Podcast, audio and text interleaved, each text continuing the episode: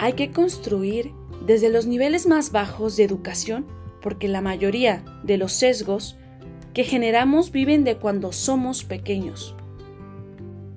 Reflexión de Mercedes Hull.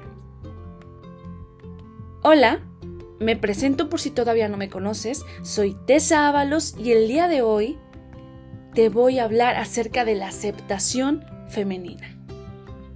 Comenzamos en 3, 2, 1. ¿Sabías tú que la autoaceptación es la clave para tener una mente armoniosa y el camino para superar gran variedad de dificultades personales? A continuación te voy a explicar cómo se aplica en la vida de las mujeres. Roles y estereotipos.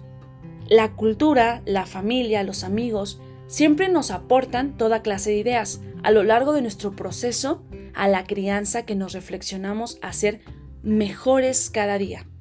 Así que cuando nos dicen comentarios, aceptamos eso sin pensar las palabras o incluso decimos esas palabras sin pensar cómo va a afectar a esa persona. Así que inconscientemente cuando nos dicen algo negativo o algo que la cultura o la familia de tiempo ya atrás no lo hacemos cotidiano.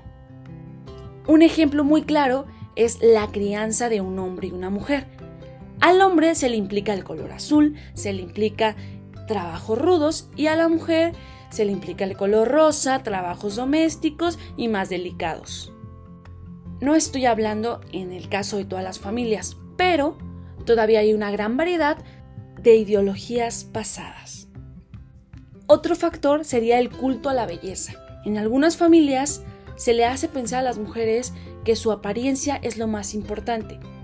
Cultivar otros aspectos de su vida hasta que se transforman a ser materialistas, petulantes y caprichosos. Incluso se les hace creer que sus atributos físicos es lo más valioso que tienen para ofrecer.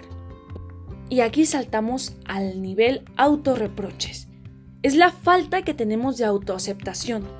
No se detiene en la apariencia física, carcome otras áreas del ser como un carácter mental, ideas del estilo de soy tonta, estoy así, no me gusta esto, quién podría interesarse en mí, yo solo soy mujer para esto. Y aquí es cuando nos volvemos nuestras propias enemigas. Pero aquí es donde me vas a preguntar, oye Tessa, ¿pero qué es la autoaceptación? Y esto es aceptar incondicionalmente tus propias características, lo que tienes tú en particular, lo que te hace diferente, ese aspecto que a ti te caracteriza. Y ojo, no es que te estés resignando.